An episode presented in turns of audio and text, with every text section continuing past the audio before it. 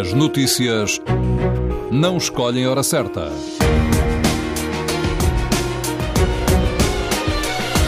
E Manuela Cássio agora com uma conferência de imprensa para acompanhar. Vamos acompanhar alguns dados da conferência de imprensa do Ministro de Saúde e do Diretor-Geral de Saúde neste eh, Fórum TSF, onde queremos ouvir a opinião dos eh, nossos ouvintes sobre a estratégia do Governo em termos económicos, estratégia que dá uh, prioridade à redação do déficit em vez de apostar numa descida mais acentuada da carga fiscal. Queremos, no Fórum TSF, ouvir a opinião dos nossos ouvintes. A redução do déficit deve ser a prioridade do país? Ou o Governo deveria mexer desde já nos escalões do IRS para uh, tentar colocar a carga fiscal abaixo dos 34%. O número de telefone do Fórum é o 808-202-173. 808-202-173. 173. No dia em que os deputados vão discutir o Programa de Estabilidade e o Programa Nacional de Reformas, onde se dá prioridade a esta redução uh, do déficit, queremos ouvir a sua opinião. Concorda com a estratégia do Governo? O déficit deve ser a prioridade? Ou seria importante para o país apostar desde já numa maior descida da carga fiscal? Depois das eh, fortes críticas do Partido Socialista aos eh, aumentos de impostos eh, no tempos do governo do PSD e do CDS-PP, seria de esperar uma atenção maior ou uma descida mais rápida da carga fiscal a que estamos submetidos? Queremos ouvir a sua opinião. O número de telefone do Fórum é o 808-202-173. 808-202-173. Já vamos ao tema do Forte do Fórum. Para já, no dia em que foi anunciada a morte da jovem que está infectada com sarampo, um, realiza conferência de imprensa do Ministro da Saúde, Diretor-Geral de Saúde. Vamos, com a ajuda das televisões, acompanhar os momentos iniciais dessa conferência de imprensa, numa altura em que está a falar Francisco Jorge, Diretor-Geral de Saúde só doentes é que têm o vírus do sarampo.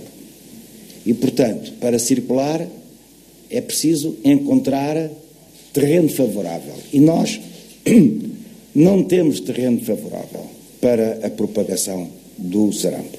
Portanto, nunca teremos uma epidemia de grande escala. Fica aqui, portanto, este sinal. Não tememos cenários, não tememos, sublinho, cenários de, de uma grande epidemia, como aquela, por exemplo, que acontece num país europeu muito próximo de nós, em Itália, que acabam de notificar 1.500 casos de sarampo, 10% dos quais em enfermeiros e médicos, transmitidos nos cuidados hospitalares, mas em 90% as pessoas que, que a quem foram diagnosticadas esta condição não estavam vacinadas. Estamos a falar de Itália. Estamos a falar de 1.500 casos.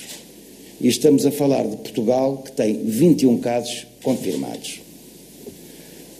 O terreno de propagação da atividade epidémica do vírus do sarampo não encontra facilidade no nosso país. Porquê? Porque há mais de 50 anos começámos um programa de vacinação muito robusto, muito bem gerido, que em 1974, na viragem 73-74, foi reforçado com uma nova vacina, então introduzida, que é muito eficaz para o sarampo. Os índices de cobertura do sarampo são superiores a 96, 97%, dependendo das regiões. Mas, em regra, a cobertura é muito alta. O fogo não encontra condições para propagar, para se propagar perante a água. E nós temos uma barreira imensa à propagação do sarampo. Não vamos ter um grande problema, portanto. Nós temos um problema que não pode ser ignorado e que naturalmente tem que ser comunicado. Estamos a trabalhar desde o início deste processo, em conjunto com o Ministério da Educação, com todos os serviços do Ministério da Educação, as agências centrais do Ministério da Saúde, a Direção-Geral da Saúde, o Instituto Ricardo Jorge, o Infarmed, a Administração Central, os serviços partilhados, todos eles estão em articulação na perspectiva de eh, controlarmos e de evitarmos um cenário pior. E tudo está a ser feito com os recursos que temos, que são, como todos podem constatar, imensos.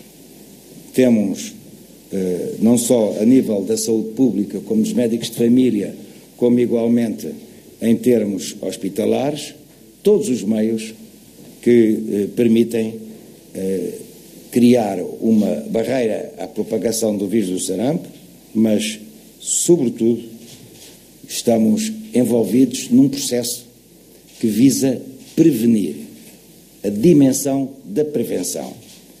É preciso prevenir. E por isso tem sido constante este apelo aos cuidados, nomeadamente das crianças em idade escolar e mesmo pré-escolar e até em idade infantil. Por isso, no seguimento da declaração pública que o Sr. Ministro da Saúde fará, nós vamos introduzir medidas concretas que têm que ser tomadas com apoio no sentido de informação, têm que ser socialmente aceitos por todos os cidadãos e, para tal, a informação é essencial. Essas medidas são, nomeadamente, trabalho conjunto com os serviços do Ministério da Educação. Trabalhar em conjunto. Não interessa agora saber, não é o momento, se as vacinas são ou não são obrigatórias. As vacinas em Portugal estão disponíveis as crianças podem ser e devem ser imunizadas e não temos problemas de falta de vacinas. Para além daquelas que dizem respeito ao concurso,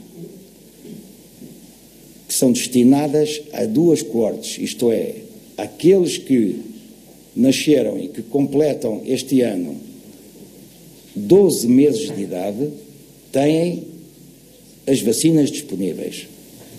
A todos aqueles da coorte que nasceu há cinco anos e que agora, antes de entrar para a escola primária, completam ou antes de terminarem os cinco anos de idade, têm disponibilidade de vacinas.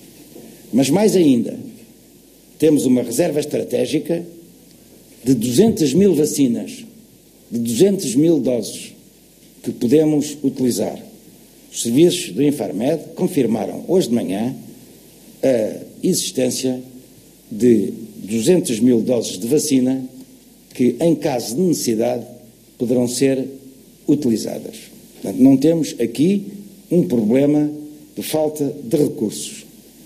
Todos têm eh, possibilidade de ser protegidos. Não há aqui nenhum incêndio em ambiente fechado que provoque uma correria. Não é preciso correr às unidades de saúde familiares. Não é preciso ir ao hospital. Não é preciso ter pressão. Há que ter confiança nos serviços e essa confiança é ditada, antes de mais nada, pela rapidez da comunicação, pela sua transparência, pela credibilidade que, e, que é reconhecida pela consistência da informação e nós asseguramos que há condições, em termos de serenidade, tranquilidade e de confiança, para continuarmos a ter uma barreira eficaz à propagação e à circulação do vírus do sarampo.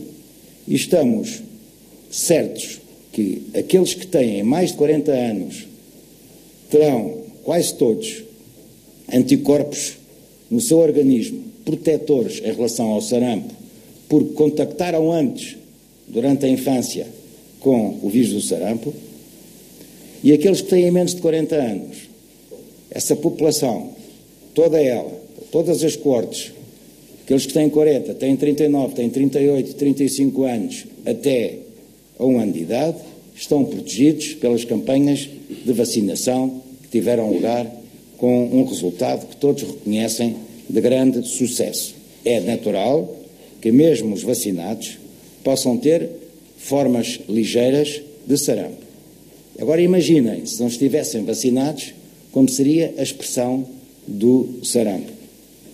Por isso nós mais uma vez, e para terminar, a declaração do vosso Diretor-Geral da Saúde. Não vamos ter, seguramente, não tememos uma epidemia de grande escala. A magnitude do nosso problema não é comparável com outros países europeus. Estamos em contacto com a Comissão Europeia, através do Centro de Estocolmo e com a Organização Mundial da Saúde. A nossa situação tem sido relatada no exterior e motiva inveja, como nós conseguimos assegurar uma cobertura tão alta. É motivo de, eh, muitas vezes, dos meus homólogos de saberem como é que conseguimos, em Portugal, atingir estes níveis de cobertura sem eh, este estatuto obrigatório. Trata-se de um exemplo que também está na origem dos resultados em termos de proteção da mãe e da criança que temos conseguido e que vamos continuar. Confiança, é preciso que todos aceitem esta palavra e que acreditem que temos todos os meios para impedir a propagação com níveis assustadores como aqueles que existem em outros países, nomeadamente com a atual situação italiana. Muito obrigado. Fora TSF, acompanhamos a conferência de imprensa de Francisco Jorge, Diretor-Geral de Saúde. Agora era falar o Ministro eh, da Saúde, Alberto Campos Fernandes. Isto num fórum onde iremos debater a decisão do Governo de dar o tudo por tudo para reduzir o déficit e uh, deixando uh, para segundo plano uma redução acentuada da carga fiscal. Já vamos ao debate sobre o tema do fórum, para já vamos escutar o Ministro da Saúde. A viver uma situação inédita. Estávamos até há alguns anos atrás confiantes de que seria possível na Europa eliminar progressivamente a ocorrência desta doença, mas fomos confrontados, e como muito bem referiu o Sr. Diretor-Geral da Saúde, em termos europeus, com uma realidade de reaparecimento deste tipo de doença viral. Felizmente, Portugal está, no contexto dos países europeus, com a situação mais controlada de todos eles. Temos, como aqui foi bem referido, 21 casos eh, notificados, identificados, e como, aliás, há pouco me transmitiu o Sr. Presidente do Instituto Nacional de Saúde, desde sexta-feira, ao final do dia, que não há a ocorrência de mais nenhum caso.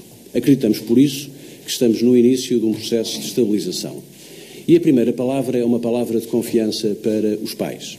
Hoje inicia-se o terceiro período das escolas. É natural que exista, com este contexto, um quadro de preocupação e até de algum alarme social. O que eu queria dizer em nome do Governo a todos os pais é que confiem nas autoridades de saúde, confiem no sistema de saúde, confiem no dispositivo de saúde pública, nos médicos de família, nos enfermeiros de família e, sobretudo, confiem na capacidade de uma comunidade que é solidária e que é responsável de fazer tudo para que possamos proteger as nossas crianças de uma circunstância imprevista, apesar de tudo muito controlada, muito confinada, mas que resulta em grande parte de um combate que está a ser muito desleal entre a ciência e a opinião.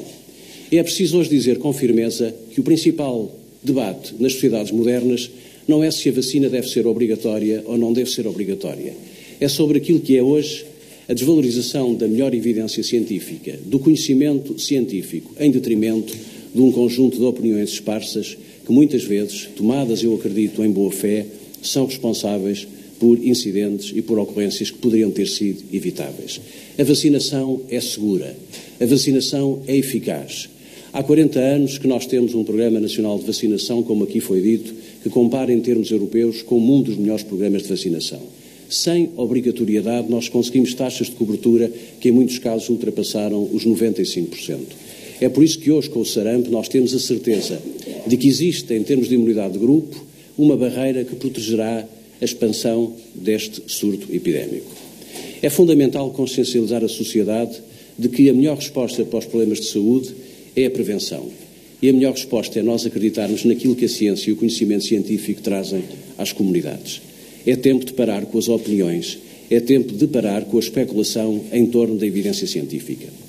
O Sr. Diretor-Geral da Saúde enunciou aqui as medidas que estão a ser tomadas e que estão a ser tomadas com razoabilidade, com evidência técnica e científica, em articulação com as autoridades europeias, nomeadamente com o Centro Europeu de Controlo de Doenças Transmissíveis e com a própria Comissão Europeia. Não estamos, como aqui foi referido, não estamos, felizmente, numa situação tão difícil como alguns países estão, nomeadamente a Itália. Mas vivemos num mundo global, num mundo em que as pessoas viajam e, naturalmente, as barreiras físicas à circulação de pessoas não são possíveis, nem sequer seriam desejáveis. O que há a fazer é, portanto, transmitir confiança. Hoje mesmo, em articulação, acabei de falar ainda há pouco, o Sr. Ministro da Educação, que vai, ou estará neste momento, a assinar a abertura do terceiro período do ano letivo, vão ser dadas apoio, orientações por parte da Direção-Geral de Saúde aos diretores escolares, para que eles possam também tranquilizar as famílias. O dispositivo da saúde pública, nomeadamente os senhores delegados de saúde, estarão em articulação direta com as comunidades escolares e com as famílias. E dizer que quem tem mais de 40 anos tem uma elevadíssima probabilidade de estar imunizado. Portanto, uma palavra também de alguma tranquilidade às populações mais idosas que nós sabemos têm procurado os centros de saúde com alguma preocupação e com alguma ansiedade. A última coisa que pode ocorrer é alarmismo injustificado. Por isso, confiança de que o dispositivo que está montado, personificado e liderado pela Autoridade Nacional de Saúde, o Diretor-Geral, com o apoio do Laboratório de Referência do Estado, aqui representado pelo seu Presidente, e naturalmente com o apoio do Infarmed, tudo está a ser feito para que nas próximas semanas a situação esteja controlada e nós possamos ter as nossas famílias em, em quadro de absoluta eh, tranquilidade emocional e também a população em geral sendo certo que 21 casos preocupam-nos muito. A fatalidade que ocorreu esta noite preocupa-nos muito e deixa-nos muito tristes e muito solidários com a família, mas infelizmente esta é uma doença que, apesar de ser, na sua expressão epidémica, uma doença benigna, tem pontualmente complicações que são muito sérias, complicações de cerca de 1% que são muito sérias e que podem e devem ser evitadas. Era esta a mensagem. Os portugueses têm todos os motivos para confiar no sistema de saúde, no dispositivo que está a ser montado e, sobretudo, têm que fazer muita confiança naquilo que a medicina, a ciência e o conhecimento científico trazem, porque esse é o único que vale a pena ter em conta. Lutar contra movimentos que são injustificados, que são muitas vezes irracionais do ponto de vista técnico, não é uma boa forma de nos ajudarmos uns aos outros. E Neste momento, o que nós precisamos é que as autoridades façam o seu trabalho, mas os cidadãos sejam, nesta matéria, cúmplices, no bom sentido das autoridades, e ajudem o país a se libertar rapidamente deste episódio que neste momento está a experimentar. Muito obrigado. O apelo do Ministro da Saúde, conferência de imprensa conjunta com o Diretor-Geral de Saúde, Francisco Jorge, no dia em que morreu a jovem de 17 anos que estava internada por causa de sarampo. Um apelo à calma dos eh, portugueses, apelo repetido uh, pelo Ministro da Saúde, depois do mesmo ter sido feito por Francisco Jorge, Diretor-Geral de Saúde. No Fórum TSF de hoje, queremos ouvir a opinião dos nossos ouvintes sobre a estratégia do Governo no dia em que os deputados discutem o Programa de Estabilidade e o Programa Nacional de Reformas. Queremos ouvir a sua opinião. Concorda com a decisão do Governo de dar prioridade à redução do déficit? Ou o Governo, como aliás pedem os partidos à esquerda do PS, deveria mexer desde já nos escalões do IRS para baixar a carga fiscal? Queremos ouvir a sua opinião depois das fortes críticas do Partido Socialista ao aumento de impostos nos tempos do governo PSD e CDS. Se ou não de esperar eh, mais numa descida da carga fiscal a que continuamos submetidos? Queremos ouvir a sua opinião. Número de telefone do Fórum 808-202-173, 808-202-173. Concorda com a estratégia do Governo de reduzir o déficit para 1% eh, já no próximo ano? É boa esta estratégia de uh, tentar fazer com que as agências de ranking nos tirem do lixo? Queremos ouvir a sua opinião, a sua reflexão. Esta é uma boa estratégia ou seria essencial para a saúde económica do país uma redução acentuada da carga fiscal? Número de telefone do Fórum 808-202-173. 808-202-173. Para participar no debate online, tem à disposição o Facebook da TSF e a página da TSF na internet, onde hum, tem também o inquérito a que pode responder. Perguntamos aos nossos ouvintes se concordam com a estratégia do governo. 49% dos ouvintes não concordam. Há 46% que aprovam esta estratégia. Iniciamos a análise com, ou melhor, este debate com a análise do Paulo Aldeia, comentador de Política Nacional da TSF, diretor do Diário de Notícias. Bom dia, Paulo. Olhando Bom para dia, esta Manuel. estratégia do Governo, deste um, que hoje será debatido no Parlamento, um, o Programa de Estabilidade e o Plano Nacional de Reformas, brincando com as palavras e com palavras que ficaram para a história, Quase podemos dizer que, olhando para os próximos orçamentos, há pouca vida para além do combate ao déficit? É evidente que sim, embora este governo e esta coligação de esquerda eh, tenha demonstrado, nestes primeiros tempos de vida, eh, com dois orçamentos já aprovados, que eh, há sempre uma alternativa. Ou seja, os orçamentos lá, porque eh, nos é imposto pelos tratados que assinamos pela pertença à zona euro e à União Europeia, eh, não são impostas regras, não significa que não possa haver orçamentos que são diferentes de acordo com o governo que estiver em funções. Obviamente que é música para o ouvido da maioria das pessoas quando um governo diz que este ou o anterior, o que fosse, fala sobre redução da carga fiscal, porque significa que pagando as empresas o mesmo aos trabalhadores, os trabalhadores levam mais dinheiro para, para casa e, portanto, parece-me evidente que a maioria das pessoas preferia ter uh, um aumento que já não acontece na maioria das empresas e mesmo no Estado uh, há muitos anos, mas no privado ainda é pior, há mais anos ainda, uh, que gostariam de ter um aumento por via da redução da, da, da carga fiscal. essa estratégia é fundamental, ainda assim, fazer, medir muito bem o que é que pode ser uma redução da carga fiscal face aos compromissos que, que temos por duas razões. A primeira primeira delas, eh, que é do, no sentido geral, eh, todos os, os, Estados necessitam de ter contas públicas equilibradas, eh, mais ainda quando têm uma dívida demasiado grande para aquilo que são capazes de produzir no ano, ou seja, a dívida tendo como referência o, o PIB anual do país. e, no caso, nós sabemos que o, o BCE tem estado a ajudar para que a dívida portuguesa e de outros países eh, se mantenha com juros eh, comportáveis, mas há um momento em que isso pode deixar de acontecer. E se acontecer, face à situação em que Portugal está, à classificação que as agências de rating dão à dívida portuguesa, se isso acontecer, é um desastre para Portugal, porque nós não temos condições de uh, fazer rolar a dívida uh, com juros de 5, 6, 7, 8%. É impossível. Uh, significaria que teríamos que ter novamente um, um resgate. Ora, ninguém deseja isso e, portanto, é preciso ter os pés assentos no chão eh, e o Governo também gostaria, eh, obviamente, de poder reduzir, eh, mas nós vimos como há uma grande diferença entre aquilo que se diz quando está na oposição e aquilo que se faz no Governo, porque o que este Governo está a fazer em matéria de controle do déficit é muito, embora o caminho seja outro, é muito do que criticava o Governo anterior. E, portanto, nós já sabemos como as coisas funcionam.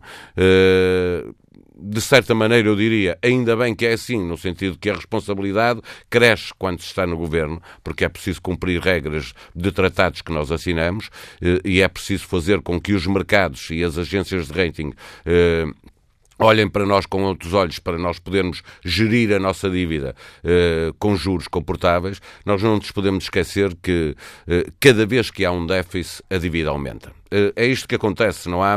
E, no entanto, Portugal, se descontarmos os juros da dívida, da dívida que tem que pagar, já não há déficit, há, um superávit. Ou seja, nós estamos a. a, a o, nós, o Estado, o Estado está a cobrar impostos e a gerir eh, to, todas as infraestruturas de Estado, a educação, a saúde, tudo, eh, e uh, consegue ter lucro.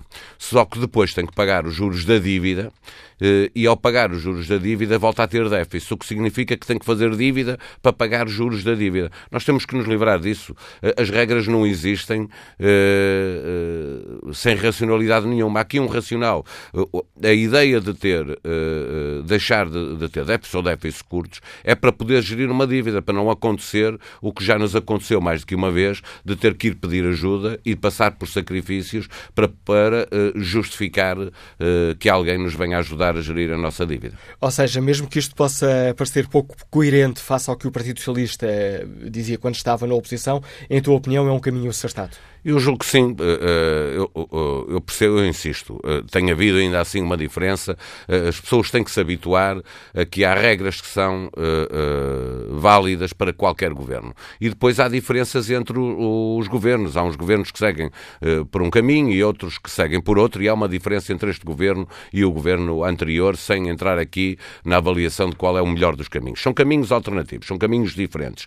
Mas a procura de reduzir o déficit é eh, uma obrigação de todos os governos. Eh, se, eh, no caso, eu percebo, o PCP e o Bloco de Esquerda acreditam que é possível fazer o caminho da redução do déficit, embora politicamente não considerem sequer que essa seja uma matéria essencial, a redução do déficit, mas querem fazê-lo com, redução, com, com a devolução de rendimentos, fazer aumentar os rendimentos, seja por baixar a carga fiscal, seja no caso da função pública pública por repor carreiras, eh, aumentar salários, etc. E há uma, uma linha eh, que tem que ser aprovada em Bruxelas e que tem que ser, que digo entre aspas, aprovada pela, pelas agências de rating para que Portugal seja visto por quem empresta dinheiro como um país em que se pode confiar. Portanto, é preciso fazer o caminho. Eu não me parece que vai haver problema nenhum entre PS, PCP, PS, Bloco, PS, os Verdes nesta matéria que, eh, eh, na estratégia que está inscrita no plano de, de estabilidade e no, no, Programa Nacional de Reformas, eh, parece-me evidente que o PCP e o Bloco gostariam que fosse outro caminho, mas aprovam este caminho que está a ser seguido pelo Governo do Partido Socialista. A análise do Paulo Baldeia, comentador de política nacional da TSF, diretor do Diário Notícias, lança o debate no Fórum TSF. Queremos ouvir a opinião dos nossos ouvintes. Como é que avaliam esta estratégia do Governo, que dá prioridade à redução do déficit, em vez de, como defendem os partidos à esquerda do Partido Socialista, em vez de apostar numa descida mais acentuada da carga fiscal? Queremos ouvir a sua opinião. A redução do déficit deve ser a prioridade do país? Eh, para se tentar que as agências de rating nos tirem do, do lixo? Ou considera que o Governo deveria mexer desde já nos escalões do IRS para colocar a carga fiscal abaixo do valor dos 34,2% onde se encontra. Número de telefone do Fórum 808-202-173. 808-202-173. Que opinião tem Artur Pereira, advogado que está em viagem? Bom dia. Bom dia. Ora bom, uh, a minha uh, opinião é muito simples. Uh, não se pode ter ao mesmo tempo o, sol na aérea e chuva no naval, como diz o povo. Ou seja, nós temos em vez de estarmos a falar em percentagens do PIB e noutras situações que não dizem nada às pessoas, devemos ir aos números. E se formos aos números, sabemos que temos uma dívida na ordem dos 245 mil milhões de euros. Anda à volta disso. O que significa um juro médio na ordem dos 3,5%, que pagamos de juros todos os anos mais de 8 mil milhões de euros. Temos uma receita pública na ordem dos 79 mil milhões de euros, é a receita da administração pública. A despesa da administração pública anda acima dos 82 mil milhões de euros, ou seja, temos um déficit real, um prejuízo anual, no mínimo, na ordem dos 3 mil milhões de euros, que vai somar à dívida que existe e que vai aumentar o juro. Nesse quadro, é óbvio que isto é insustentável. Não se pode baixar a receita, ou seja, baixar os impostos, se não se baixar a despesa. Portanto, temos que olhar para a situação do lado da despesa. Como é que se corta na despesa?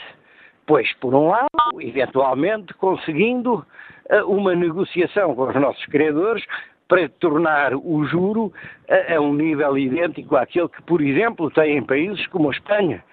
Já não vale na Irlanda. Ou seja, para cerca de metade. Que significaria que, em vez de pagarmos por ano 8 mil milhões de euros, pagávamos 4 mil milhões.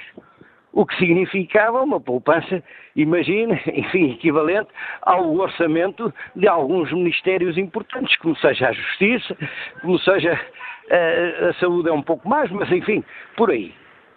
Para dizer o quê? Para dizer que devemos falar de números, não de percentagens do PIB, as pessoas não entendem. as pessoas entendem se lhe disserem você tem aqui uma dívida de 245 mil milhões de euros, pelas quais paga juros de pelo menos 8 mil milhões por ano, tem uma receita de 79 mil milhões uma despesa de 82 mil milhões. Portanto, todos os anos aumenta o seu passivo e aumenta os juros que paga. Como é que se interrompe este círculo?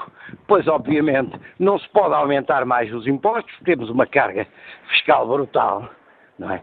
Então tem que se reduzir na despesa. Como é que se reduz na despesa? Reduzindo nos juros, por um lado, pela negociação e não pela imposição, porque não podemos impor aos credores aquilo que queremos, como é óbvio.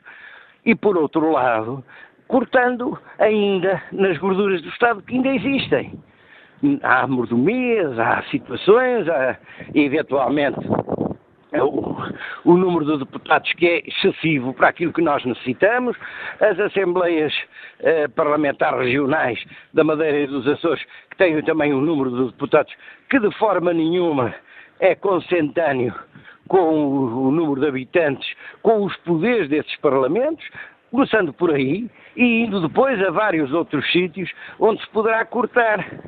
É, cortamos uns, uns tostões aqui, uns tostões acolá. Pois é, mas todos juntos fazem um volume significativo. Portanto, evidentemente, qualquer governo que tenha o um mínimo de bom senso e que olhe para a realidade, não pode pensar em que tem que de, de, de fazer de crescer o déficit, passar a ter superávit nas contas, porque, por um lado, dá outra confiança aos credores, eles baixam os juros que exigem. Por outro lado, porque efetivamente só se consegue equilibrar um orçamento de uma casa, ou de, é, como diz o, o Medina Carreira, da sua forma catastrofista, é, o problema é este. Qualquer dona de casa percebe que não se pode andar toda a vida a gastar mais do que aquilo que se ganha e a pagar juros. Portanto, obviamente tem que se reduzir na dívida fortemente tem que se passar a uma situação de superávit por um lado.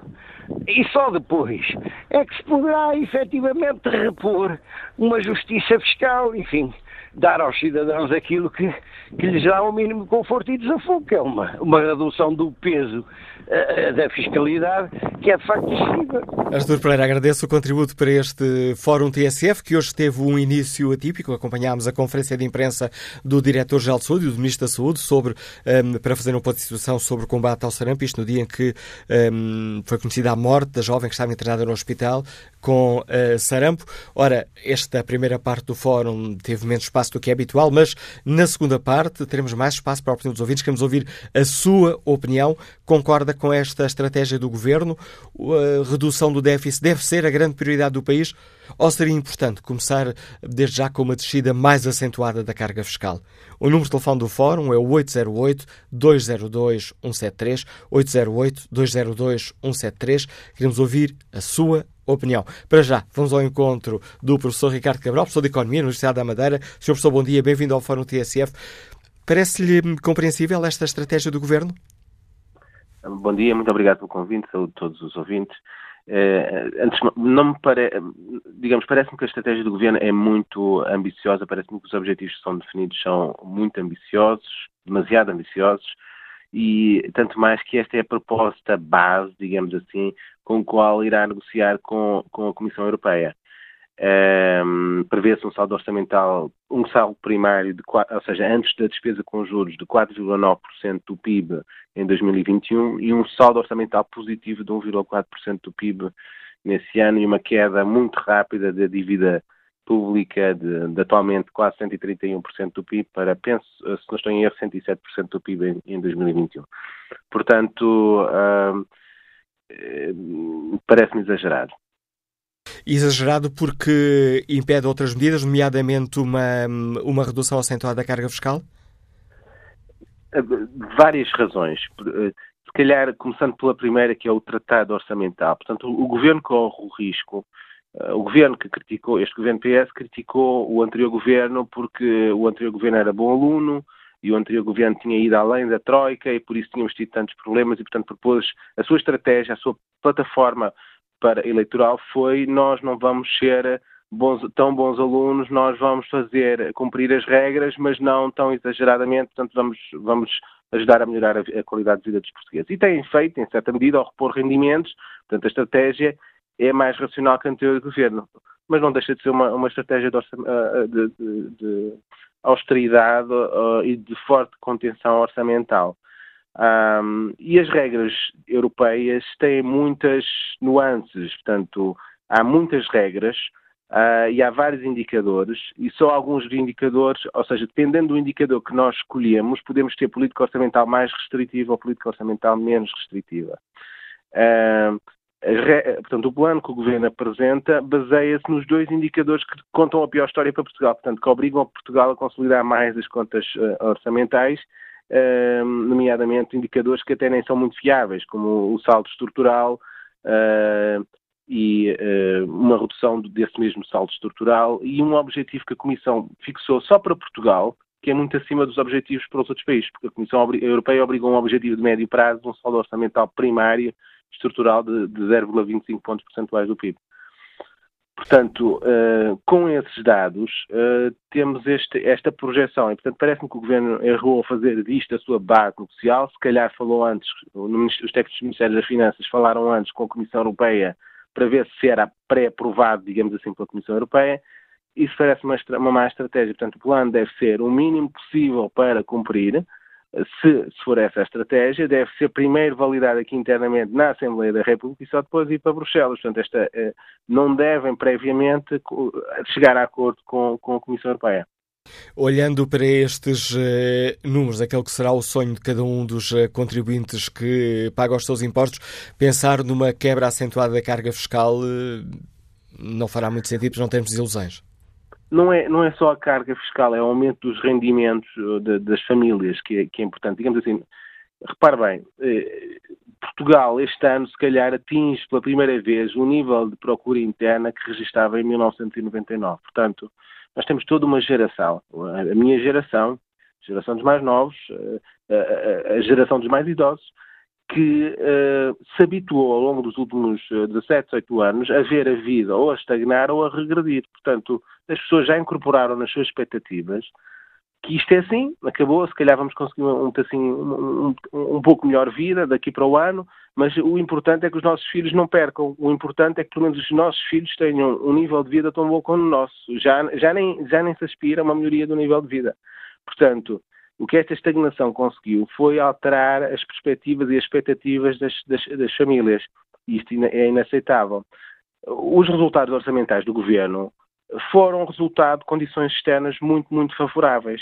Juros baixos, queda do preço do petróleo, o choque no turismo devido às guerras do Médio Oriente. Portanto, isto são tudo ventos favoráveis que estão a ajudar a economia portuguesa. E o que o governo devia fazer neste momento é, com despesa estratégica, investimento, mas também reposição de rendimento, ajudar a corrigir o que ocorreu de mal nos últimos 17 anos, para que para permitir criar condições para o desenvolvimento futuro, ou seja, nós não podemos estar continuamente a viver do passado. Há muitas infraestruturas que se estão a degradar uh, e se não se fizer isso, uh, daqui a pouco começam, digamos assim,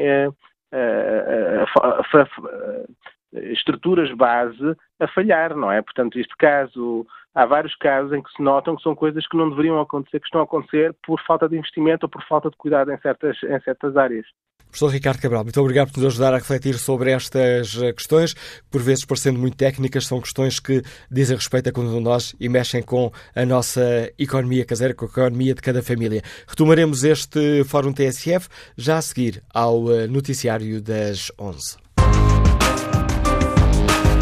Tudo o que se passa, passa na TSF. Avançamos para a segunda parte do Fórum TSF de hoje, edição de Manuela Cássio, produção de Fernanda Oliveira.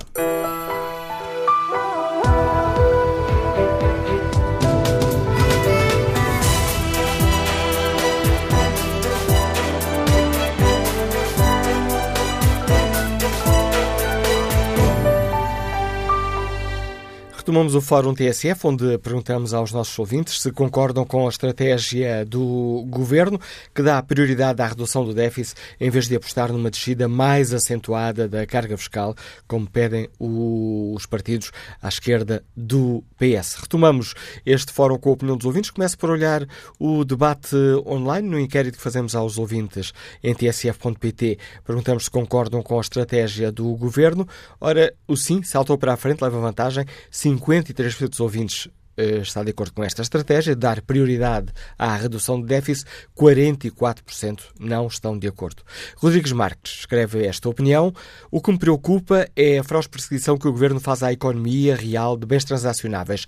Enquanto não acabar com ela, não descansa. Depois, ficamos com a economia virtual, que é uma espécie de fogo-fato. E depois, em vez de comermos batatas e feijões, vamos comer bytes.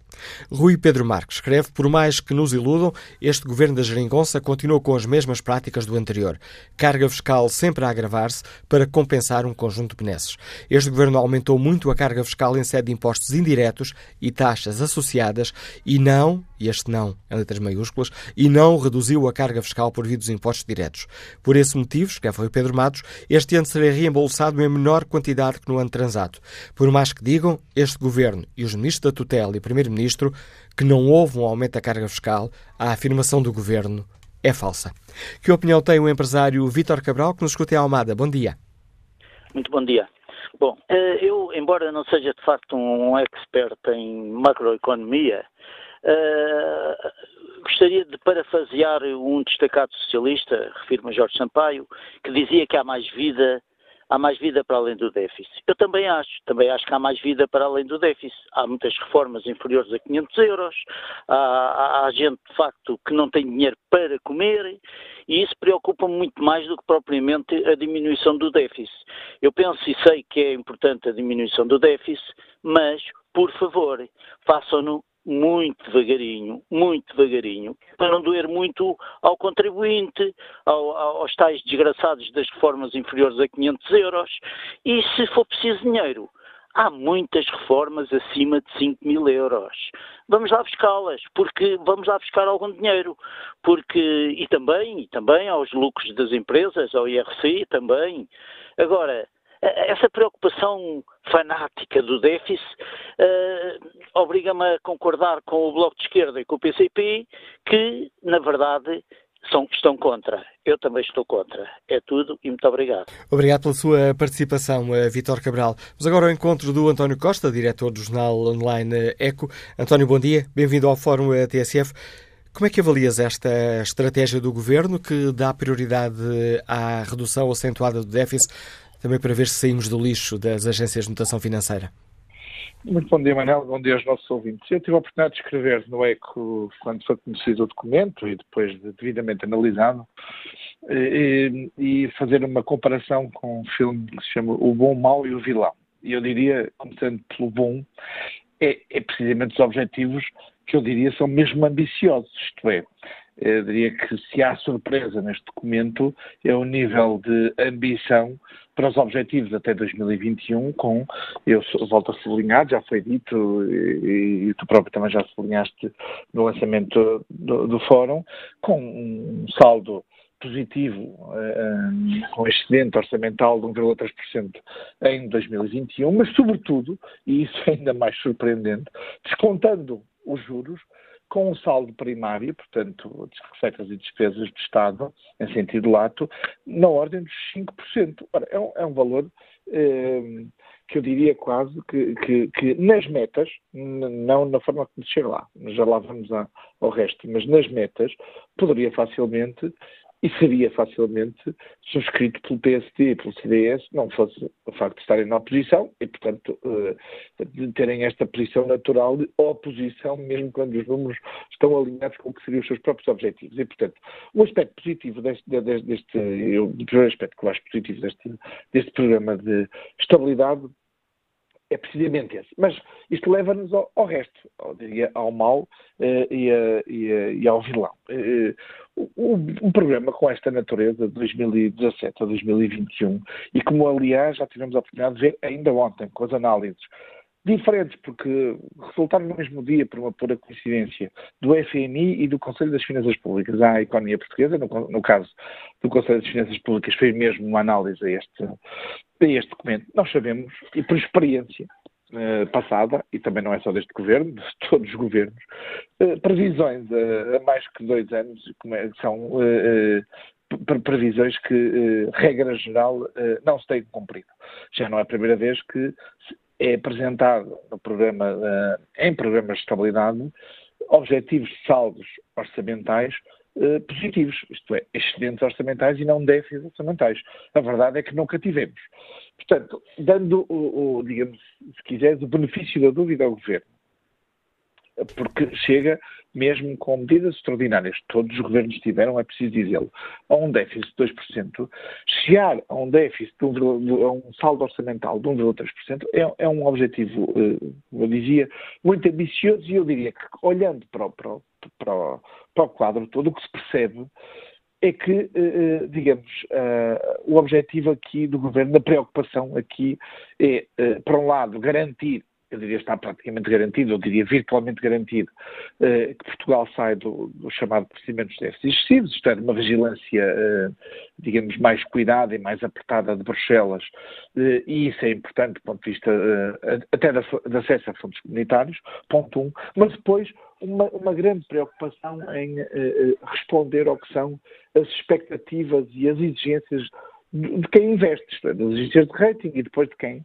compra dívida pública de quem investe no país. E, portanto, este é um documento, este é um documento que eh, vai ter eh, e tem como principal objetivo vender o país e a credibilidade externa do país para que essa credibilidade externa possa ter digamos, uma, uma, uma, uma consequência e um resultado que é a revisão das perspectivas. Ainda ontem o ministro Pedro Marques, num Ecotalk promovido pelo ECO, dizia isso mesmo. Já está na hora, pelo menos, de, que, de, de, de haver uma revisão das perspectivas económicas, chamados outlooks, destas agências de rating.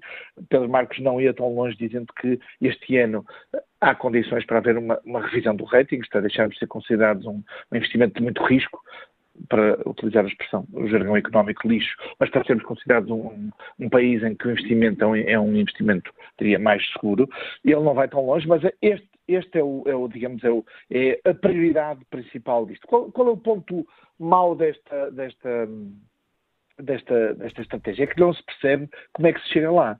Isto é, na verdade, eh, eu tenho ouvido algumas declarações do, do, do, eh, do de, de análise ao, ao, eh, ao documento e fala-se, por exemplo, na redução da despesa.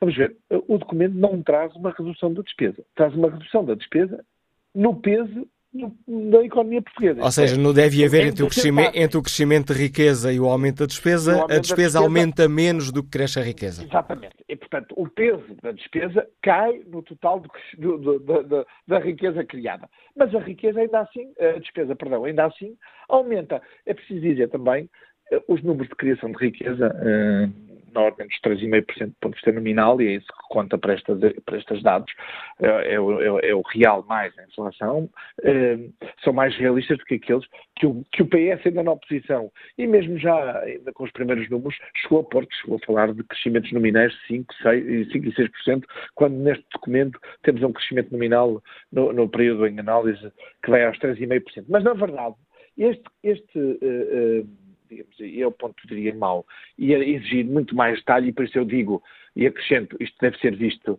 para este ano, e já com algum esforço para o próximo, porque no próximo ano teremos que voltar a rever as contas, é que o que se percebe é que isto é tudo, é, é tudo, e é alavancado esta correção, no crescimento eh, económico e, digamos, na, no aumento da receita por via do crescimento económico e na diminuição do peso da despesa no produto, na, na, economia, por, também por essa via, porque a despesa continua a aumentar, mas ainda assim, eu devo também acrescentar, aumenta, mas aumenta pouco face ao que se vai ouvindo. Isto é, no programa de estabilidade, como te recordas, foi anunciado, estava, estava, está, ainda está, porque ainda não foi revisto, um crédito fiscal de 200 milhões de euros para no IRS para os mais para os uh, contribuintes de mais baixos recursos e, e, e rendimentos. Ora, já sabe que isso caiu. Uh, Catarina Martins anunciou ao país ontem, dizendo que o governo já deixou cair esses 200 milhões de euros de crédito fiscal e o que está a trabalhar é em, digamos, regressar ao modelo dos, uh, dos escalões de IRS em dois anos, ao, ao modelo que tínhamos pré entrada da Troika, digamos assim, para, para evitar gastar, que, tem, que comporta uma menor receita, não é mais despesa, mas aqui afetar a receita, da ordem dos 2 mil milhões de euros em dois anos. Eu, eu, qual, é, qual, é, a minha dúvida e o ponto mau é que isto assenta no crescimento da, da economia, uh, e um crescimento, é preciso dizer, realista e até limitado, mas eu não vejo como é que com tantos anúncios estes números são compagináveis. Não, não consigo perceber e, não, francamente, não consigo perceber. Mais ainda na dívida pública. A dívida pública baixa no período em análise e, e, era, muito, era muito bom era muito difícil que pudesse baixar para 109%, seria um excelente resultado. Uh, gostaria muito que o Governo fosse capaz de fazer isso. A verdade é que o Programa de Estabilidade não tem os dados necessários para chegar à conclusão que, esse, que essa redução tão significativa, estamos a falar, temos hoje uma dívida pública de 130% da riqueza criada no país e o governo pressupõe ou, ou propõe-se reduzir o peso dessa dívida pública para 109%. Ora, é uma descida tão avassaladora que eh, não se vê com os crescimentos que existem e com os cortes de despesa uh, em percentagem e com os aumentos ainda limitados, mas aumentos de despesa que existem, como é que essa dívida pública pode diminuir? Chega finalmente ao, à parte do vilão. Nós estamos a discutir o programa de estabilidade hoje, também vai ser apresentado quiseres o lado B, eu diria o lado A deste programa de estabilidade, que é o Programa Nacional de Reformas, que são as medidas económicas, decisões de política económica que suportam estes números. Ora, quando o país parece, eh, digamos, eh, feliz e parece, eh, digamos, confortado e confortável com crescimentos de 2%, e quando, e quando as medidas de política económica não, eu diria, o Governo, e Pedro Marques ainda ontem no Ecotalk sublinhava, não, o Programa Nacional de Reformas tem reformas, mas dizer que é um Plano Nacional de Reformas, eu diria que é um excesso de linguagem, porque é um Programa Nacional de Sucessão de Medidas, já tivemos a oportunidade aqui de discuti-lo na semana passada. O, o vilão é isso, é que não se vê um programa económico suficientemente ambicioso para levar a um crescimento que nos, que nos muda este paradigma. Isto é, nós vamos andar a gerir crescimentos de 2%, mesmo o Governo do ponto de vista real, mesmo o Governo, nas melhores uh, hipóteses, aponta para crescimentos de 2, 2,1% neste período. Ora, não é com crescimentos de 2,1% de forma consistente ao longo dos próximos 5 anos que nós vamos mudar o que é esta nossa discussão, se cortamos mais ali, se cortamos mais aqui, e, e portanto, esse é, eu diria, o vilão de todo este processo. E agora faço Acho aqui... Que Faço eu aqui o papel de vilão, cortando o teu eh, raciocínio. Obrigado, António Costa, pelo contributo que trouxeste a este Fórum TSF. Antes de retomarmos a opinião dos ouvintes, vamos ao encontro do professor João Duque, é professor catedrático do Instituto Superior de Economia e Gestão, comentador do programa TSF Dinheiro Vivo Vida do Dinheiro. Bom dia, professor João Duque. Parece-lhe acertada esta estratégia do Governo de eh, colocar aqui as cartas quase todas numa redução acentuada do déficit?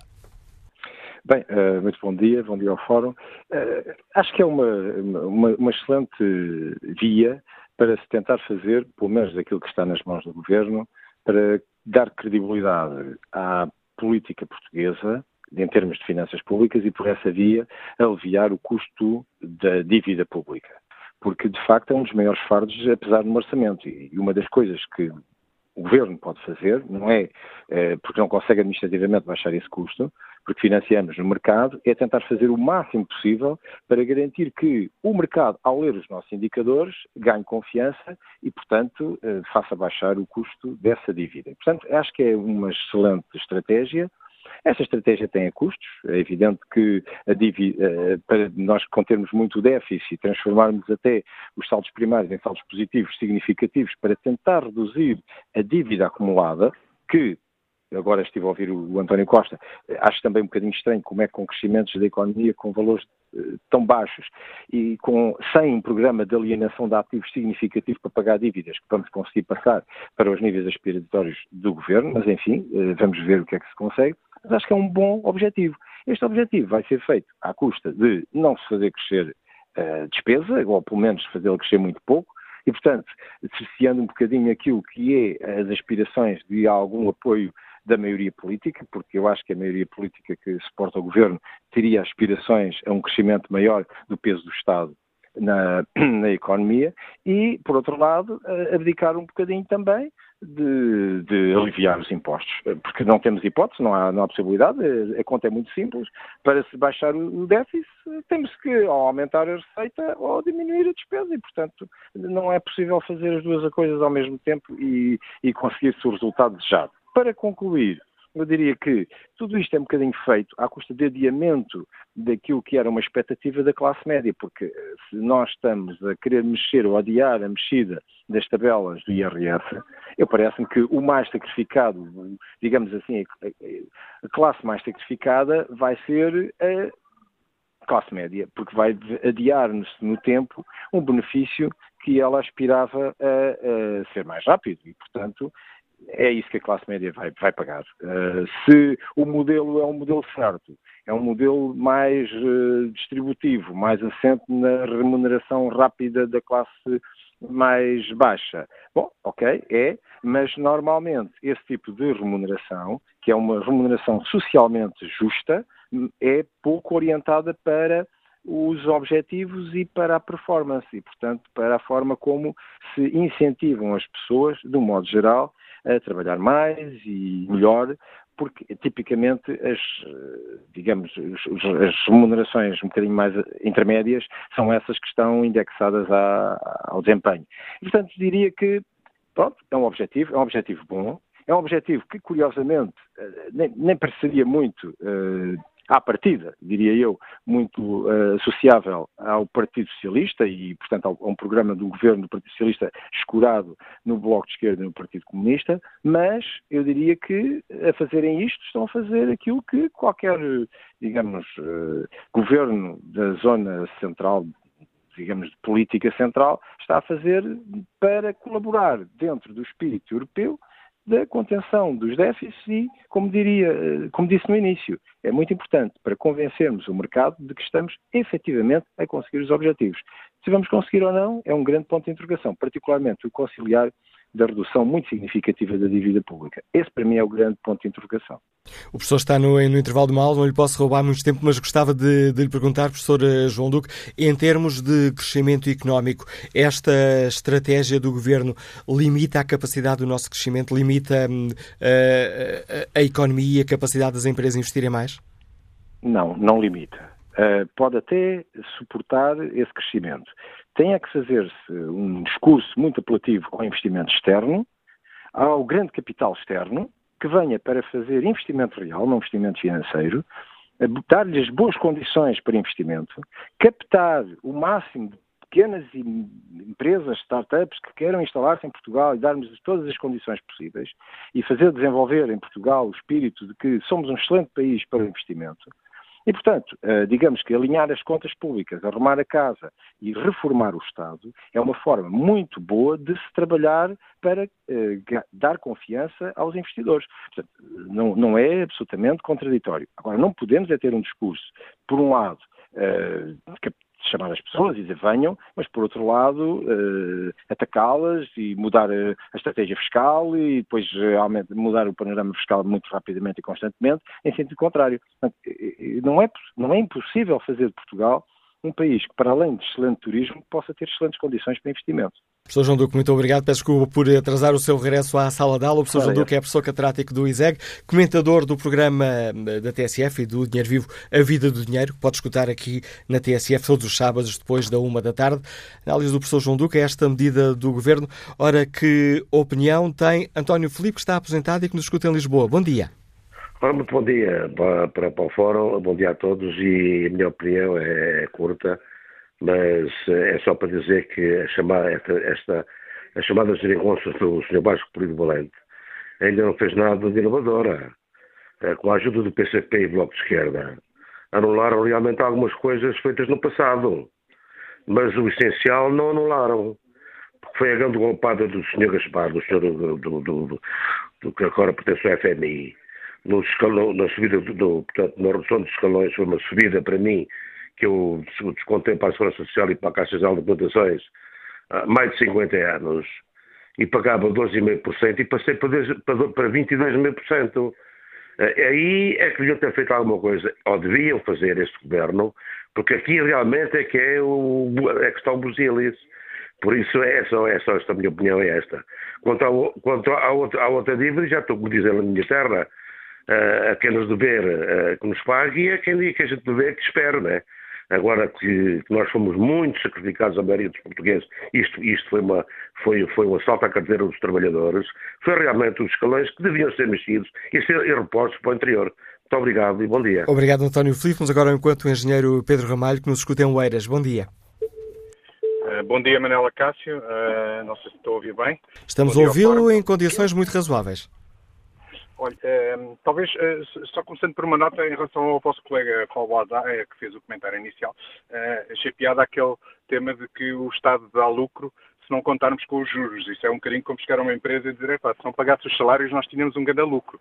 é preciso ter algum cuidado e já agora não é bem verdade que quando se tem saldo primário uh, positivo uh, e, e, aquilo que torna o déficit uh, negativo são, são, os juros, que seja que, que a dívida aumente. Não, nesse, nesse caso, a dívida não aumenta. É um detalhe económico, mas, mas, é, mas é uma nota em relação àquilo que uma pessoa com alguma responsabilidade no comentário deve ter um bocadinho mais cuidado. Mas, de qualquer maneira, relativamente à, à questão do, do fórum, em relação ao, à, a essa estratégia de, de de focar a prioridade no, na redução do déficit, eu acho que ela é acertada.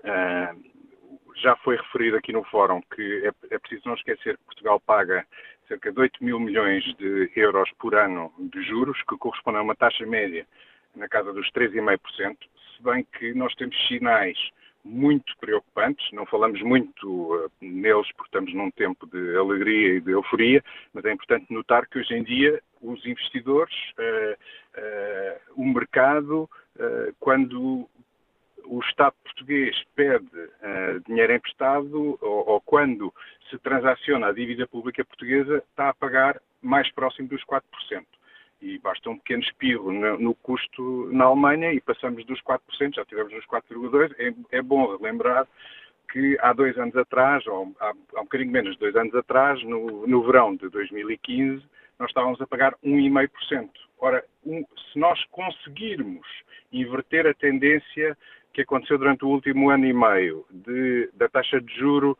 uh, da dívida pública portuguesa passar do, uh, no valor de mercado de 1,5% para 4%, se conseguirmos inverter a tendência de crescimento que tivemos no último ano e meio e voltarmos para uh, níveis, como foi referido, da, da, Espanha ou da Irlanda, já não estou a falar do Japão, que tem mais dívida que nós, mas tem uma taxa de juros mais baixa, estamos a falar de reduzir a nossa fatura, o nosso custo anual em juros de uh, 8 mil milhões, imaginando que conseguimos uh, convergir dos 3,5% que pagamos hoje para, vamos supor, 2%, para uh, cerca de 5 milhões, teremos 3 mil, 3 mil milhões de folga orçamental que nos ajudaria também a, a amortizar uh, capital em dívida.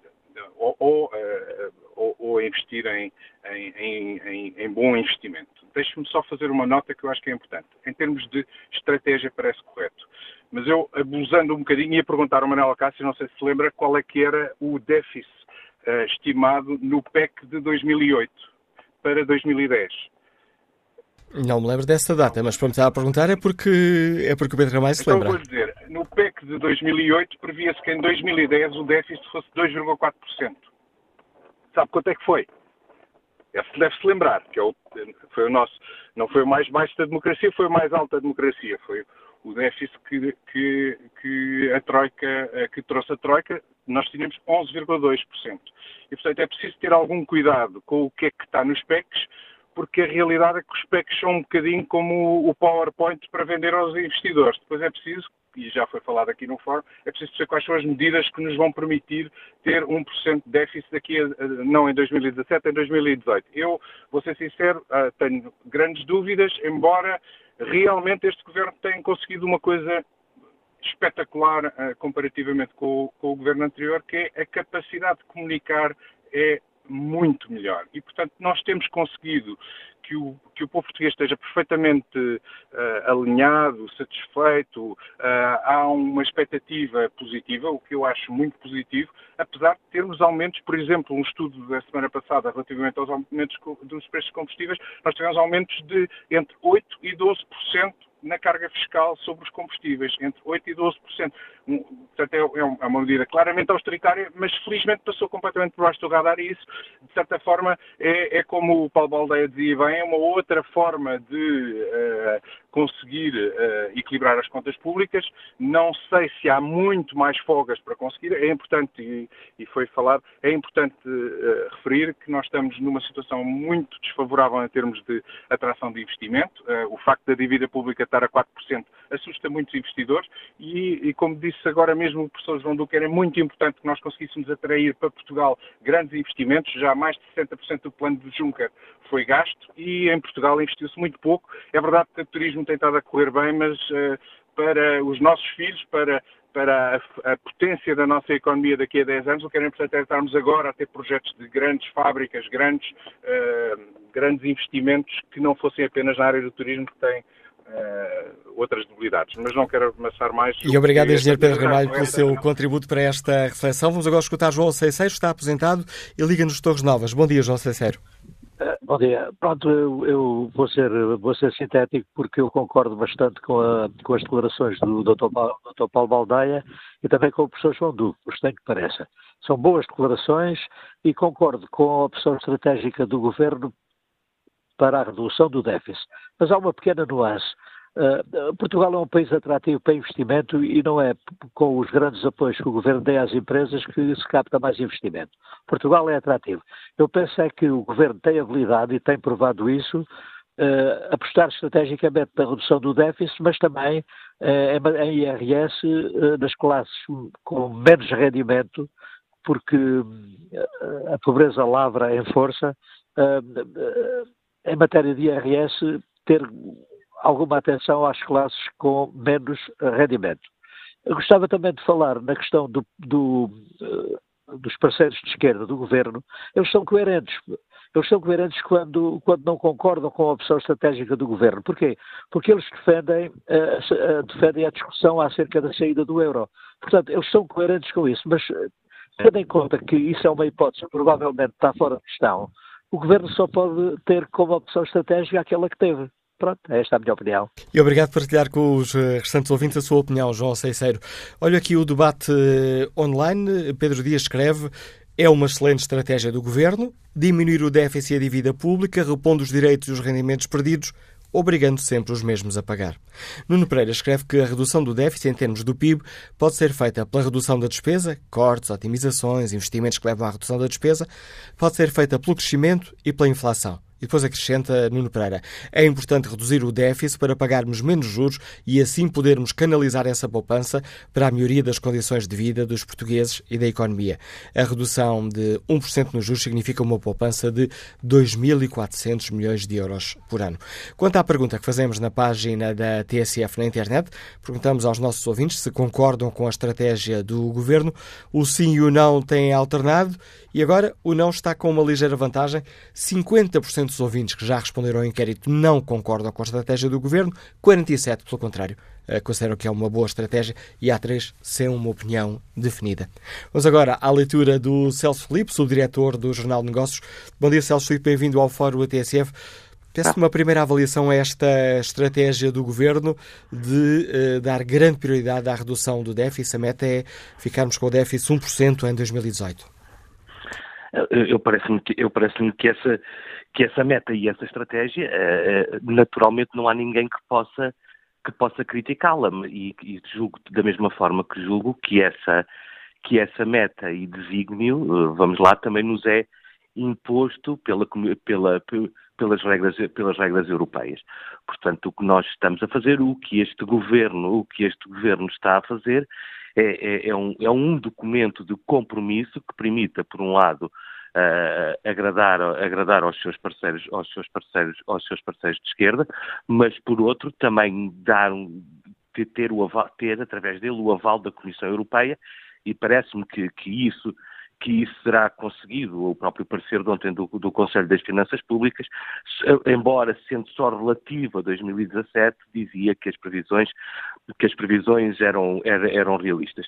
Como já aqui eh, eu estava a ouvir e um ouvinte, e um ouvinte que interviu antes de mim, uh, perguntou-te em, relação ao déficit que tinha sido salvo erro em 2014. É? O 2008. Facto, isto, ou 2008. Isto para, isto para dizer que desde 1999, e é um trabalho que hoje, que hoje o público faz, são apresentados programas de, programas de estabilidade uh, com, com um horizonte temporal de, de, de quatro anos e, e, e, nós vemos que na esmagadora maioria dos casos, ou em todos os casos, uh, as, metas, as, as metas acabam por não ser cumpridas cumpridas ao fim, de, ao fim desses quatro anos. Ou seja, o que é, é difícil normal, é cumprir o que se propõe. É, claro, mas também não. Este, estes documentos decorrem de obrigações, decorrem de uma obrigação comunitária. De facto, dão-nos um sinal, dão-nos dão sinais de por onde é que o, o, o governo ou os, os, governos pretendem ir e de que forma pretendem ir e nesse, e nesse sentido são, são instrumentos relevantes, quer para os investidores, quer, quer para, os nossos para todos os nossos parceiros interna, internacionais, para os empresários para o, e, e, e, para os, e para os portugueses, não é? Que, que, que, fazem, que fazem as suas escolhas através, através, através do voto. Agora, estes, estes documentos, estes documentos não são os oráculos, não é? Uh, são, são documentos que, cujas, cujas ah, previsões depois estão sujeitas a uma série a, uma série, a uma série de fatores que este, este ou outro qualquer governo não consegue, não, não, não, não, não consegue lidar com eles, são uh, de, de, ordem, de, ordem, de ordem exógena e, portanto, não podemos olhar, não podemos olhar para, para este programa como para qualquer outro como uma, como, uma, como uma espécie de receita, não é? Com todas as porções exatas para se conseguir fazer o bolo ou outro tipo, ou, ou, ou outro tipo de alimento de, de, de alimento qualquer. Eu julgo, eu, em minha opinião, este, este, este, este programa, junto com o Plano Nacional de Reformas, tem dois, tem dois objetivos uh, muito concretos. Por um lado, como, como disse, é obter, uh, obter a anuência da Comissão Europeia e por outro, e por outro lado, e por outro lado, agradar às agências de rating. E se nós conseguirmos, e penso que aí será um dos grandes, um dos grandes objetivos, um, dos grandes objetivos do, do, do, governo, é ter uma notação financeira diferente, ter uma notação financeira mais favorável, e tendo essa notação financeira mais favorável, os custos, os custos, os custos, os custos, uh, os custos financeiros do próprio Estado irão baixar ao nível do seu financiamento, porque os juros, porque os juros serão mais baixos e por via disso poderá haver uma folga.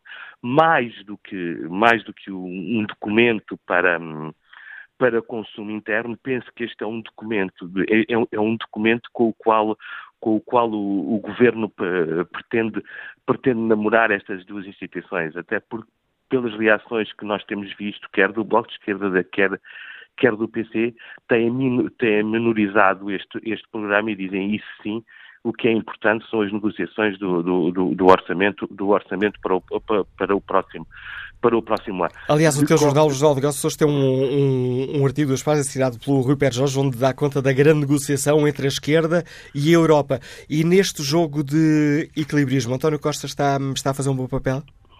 Eh, até agora, até agora penso que a avaliação é positiva, não é? Eh, eu tenho conseguido tem conseguido, por um lado, aquietar, aquietar, aquietar, aquietar os seus parceiros, os seus parceiros de esquerda e com, e com os resultados, com, os resultados obtidos, obtidos o ano passado, ganhou um crédito, ganhou um crédito grande junto da Comissão Europeia, um, o, o déficit atingido o ano passado é, é, é, é, é muito bom. É, é, preciso vê-lo e, portanto, isso dá-lhe, isso é algo que, que, eu, que eu julgo que foi uma parte daquilo que foi, foi substantivo da estratégia do, do governo no, no, no, ano passado, que foi, que, foi, que foi ter a credibilidade e ganhar a legitimidade junto dos seus, junto, lá, fora, não é? Porque todos nós olhávamos, eh, todos nós, todos nós eh, e, e lá fora também olhava-se para esta solução governativa com grande desconfiança, essa desconfiança é, é inimiga, é, é, inimiga da, é inimiga de um clima de confiança económico e os resultados obtidos pelo governo no ano passado dão, dão sinais de que dão sinais lá para fora de que, essa, de que são credores dessa, de, dessa credibilidade. E este, e este programa e este documento é mais uma peça desse puzzle que, que, o, que o governo está, que está, está a montar com, com paciência, eu diria com paciência de chinês, para, para ganhar esse crédito e ganhar, e ganhar essa folga, quer a folga de confiança junto da Comissão Europeia, quer indicadores macroeconómicos que permitam às, permitam às agências de rating reverem, reverem, reverem, reverem a notação financeira do país. Julgo que isso poderá ser, poderá ser, poderá ser decisivo para para que uma parte, uma parte substantiva ou uma parte relevante deste, deste programa de estabilidade possa ter efetiva, efetivamente aderência com a realidade. Obrigado, Celso Filipe, pela análise Obrigado. que trouxeste ao Fórum TSF, a análise do subdiretor do Jornal de Negócios. Neste fórum analisamos a estratégia do Governo e perguntamos aos nossos ouvintes se concordam com esta estratégia de dar prioridade à redução do déficit, em vez de se apostar numa queda mais acentuada da carga fiscal, a que continuamos sujeitos, como aliás é defendido pelos partidos que apoiam o Governo, os partidos à esquerda do PS. Ora, esta é a pergunta que está no inquérito que fazemos na página da TSF na internet e continua aqui esta, esta dança entre o sim e o não. Agora está o sim com vantagem. 50% dos ouvintes concordam com a estratégia do governo, 48% não estão de acordo. Vamos agora ao encontro do professor Pedro Brás Teixeira, que dirige o Gabinete de Estudos do Fórum para a Competitividade. Muito bom dia, bem-vindo a este Fórum TSF. Como bom é que olha para esta estratégia do governo? É boa para a economia, para a nossa economia, para o tecido produtivo? Em relação ao cenário macroeconómico que é traçado, é, o cenário em si é relativamente otimista, mas não é assim extremamente otimista. O problema é que é, não é muito é, concordante com uma série de medidas que o Governo tomou, nomeadamente de reversão de, eh, de reformas estruturais feitas durante o período da Troika. Porque eh, existe aqui um equívoco por parte do Governo. É que o problema de crescimento português surgiu com a Troika, e que não é verdade. O problema português eh, existe pelo menos uma década antes da Troika chegar. E, portanto, nós tínhamos uma, e continuamos a ter uma economia que tem uma grande dificuldade em crescer. E, portanto, é necessário, não é reverter uh, reformas da Troika, é aprofundar reformas da Troika para que a economia possa crescer mais. Porque o crescimento português não está limitado pelo Estado, ou melhor dizendo, pela, uh, por o facto do Estado não gastar muito. Não é isso. Nós temos, nós uh, usamos uh, excesso de, de, despesa pública uh, nos últimos 15 anos sem que isso tivesse grande impacto no crescimento económico. Portanto, o nosso problema de crescimento económico não tem a ver com a procura, mas sim com o lado da oferta. De haver demasiados estrangulamentos no, no, crescimento económico, nomeadamente, e se compararmos então com a Espanha, é, é chocante como é que nos últimos 16 anos a economia espanhola cresceu mais de 20% e a economia portuguesa cresceu 5%. Crescemos muito menos que Espanha, não há razão nenhuma para não podermos crescer tanto como Espanha. E neste aspecto, o, o, o, programa de estabilidade e, sobretudo, o programa de reformas não responde muito às necessidades da economia portuguesa. E, e, e em concreto, o que é que eh, poderia ser feito? Olha, tendo, tendo, em conta estes dados em cima da mesa, apesar de tudo, poderia ser feito mais uh, para ajudar as empresas? Sim, olha, nós, sem ir, sem ir muito longe em relação às, às, queixas das empresas, sobretudo das empresas estrangeiras, porque nós em Portugal temos uma grande falta de poupança e precisamos imenso de atrair investimento direto estrangeiro.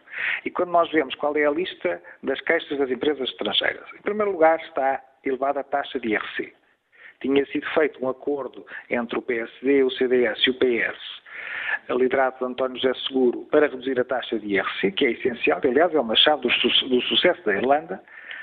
A Irlanda, que já agora, sublinho-se, a Irlanda cresceu 90% em termos acumulados entre 2000 e 2016. E eu comparo com Espanha 20 e tal por cento e Portugal 5%. Só para terem uma noção da disparidade absoluta do sucesso destas diferentes economias. E esse é um dos segredos da Irlanda, é ter uma taxa de IRC extraordinariamente baixa que atrai imenso investimento estrangeiro e cria imenso emprego na Irlanda. Portanto, essa é uma das questões e, uh, e depois é uma, é uma medida que acaba por se pagar a si própria, porque se nós atrairmos investimento estrangeiro, o facto de pagarmos uma taxa inferior em relação às empresas que estão instaladas, vamos compensar isso com as empresas que atraímos. O segundo problema que as empresas mais, uh, mais se queixam, e são portuguesas e estrangeiras, é a burocracia e a dificuldade dos licenciamentos em Portugal. Nós temos milhares e milhares de empregos que estão paralisados à espera de autorizações da administração pública. E, muitas vezes, e isso é um dos problemas principais, é a administração pública que podia dizer que não, não aprova. E então a empresa fica a saber, pronto, então não aprova, temos que mudar aqui assim, as, uh, temos que mudar as condições para, para ser aprovado. Não, o problema deixam, não, a administração pública não decide, não diz que sim nem que não, e as empresas ficam em suspenso e os trabalhadores, os empregos não são criados, e, e isto é, péssimo para todos, porque o Estado depois não paga, não, não, não cobra as receitas de, de, de fiscais fiscais em relação a estes, estes, trabalhadores, não cobra o IVA e tem que pagar subsídios de desemprego de pessoas que poderiam estar empregadas se a administração pública funcionasse de uma forma mais eficiente. Quer dizer, enfim, portanto, há uma lista grande, eu não vou agora estar aqui assim a, a fazer uma. A, a Mas essas são, essas são as questões essenciais são obstáculos que, os, que, as empresas se queixam como gravíssimas de, de, de promoção de, da atividade e do emprego. Olhando aqui para, para outra opção, colocando aqui de uma forma simplista duas questões no, nos pratos da balança, de um lado o equilíbrio déficit, do outro a descida da carga fiscal, poderíamos dizer que uma descida mais acentuada da carga fiscal sobre as pessoas e sobre as empresas poderia uh, permitir um maior crescimento da economia ou estas contas não são assim tão, tão lineares? Não, lá está, é a tal questão. É porque se nós, isso, é, é isso seria verdade se o problema do crescimento português fosse um problema do lado da procura que não é. Há, há, nós não temos um problema, nós não temos, temos um problema de crescimento quase há 20 anos e nunca tivemos falta de procura. Portanto, nós crescemos pouco não é por falta de procura. Portanto, se nós vamos dar mais dinheiro, mais eh, rendimentos às, às famílias, às empresas, eh, reduzindo, o, aumentando o déficit público, isso que vai se traduzir basicamente é, é em mais importações não vamos ter mais crescimento económico. Portanto, a via não é essa. A via, de facto, de, de, de promoção do crescimento económico é o levantamento daqueles obstáculos que eu falei há pouco. E nós, nós nesta altura, não estamos numa, não, não podemos, esta redução do déficit que o, que o, que o Governo prevê, mesmo assim, eh, eh, vai ter um efeito relativamente limitado na redução da dívida pública, que neste momento continua extremamente elevada. E além disso, que isso é, vê-se é, que a um nível muito preocupante, porque se nós olharmos para as taxas de juros de, de, de, longo prazo que Portugal paga, estão muitíssimo acima do que Espanha e Itália pagam. E, nomeadamente, e o, a comparação com a Itália é particularmente relevante. É porque a Itália tem uma dívida pública à roda de 130% do PIB, mais ou menos como Portugal. Só que a dívida pública italiana anda à roda dos 130% já há alguns anos e, portanto, está relativamente estabilizada. A dívida portuguesa não, tem vindo a subir sucessivamente porque os déficits não são suficientemente reduzidos e depois tem havido sempre uh, surpresas. É o BES, depois é, o, uh, depois é preciso capitalizar um novo banco, depois é o BANIF, agora depois é capitalizar na Caixa de Depósitos, enfim, todo, e não se sabe ainda o que, que para aí virá. E, portanto, estas surpresas todas fazem com que o, a dívida portuguesa esteja numa trajetória ainda pouco, muito pouco sustentável. E isso nota-se nas taxas de juros mercado. Nós, neste momento, julgo que pagamos mais do dobro do que paga a Itália, que tem meio da vida parecida connosco. Agradeço ao diretor do Gabinete de Estudos do Fórum para a Competitividade, Pedro Brás Teixeira, a análise que fez neste Fórum TSF, ajudando-nos a perceber as consequências desta aposta do Governo. Já na reta final, vamos encontro Manuel Simões, comercial que está em viagem. Bom dia. Bom dia. Bom, di bom dia, estamos a ouvi-lo. Qual é a sua opinião, Manuel Simões? Olha, em relação às duas questões colocadas, eu acho o seguinte: as duas coisas são possíveis. E são possíveis reduzindo, claro, a despesa pública. Uh, toda a gente fala muito sobre isso, frases muito lindas, mas parece que toda a gente evita uh, uma das coisas que iria reduzir significativamente, claro, a minha opinião, que seria nós, o país, como somos, país pobre, uh, veja bem, quanto é que não custa, por exemplo, um governo regional dos Açores, um governo regional da Madeira, com parlamento, com deputados, com carros, com motoristas, com reformas chorudas ao fim dos mandatos, tudo isso, na minha opinião, iria reduzir muito a despesa pública, só que ninguém fala, nenhum partido fala, porque, claro, não interessa também a ninguém essa situação. Essa era a minha opinião que queria dar. E é com esta opinião que chegamos ao fim deste fórum da TSF. Quanto ao inquérito que está na página da rádio na internet, perguntamos aos ouvintes: concorda com a estratégia do governo? Resultado neste momento: 50% dos ouvintes estão de acordo, 48% não concordam com esta estratégia.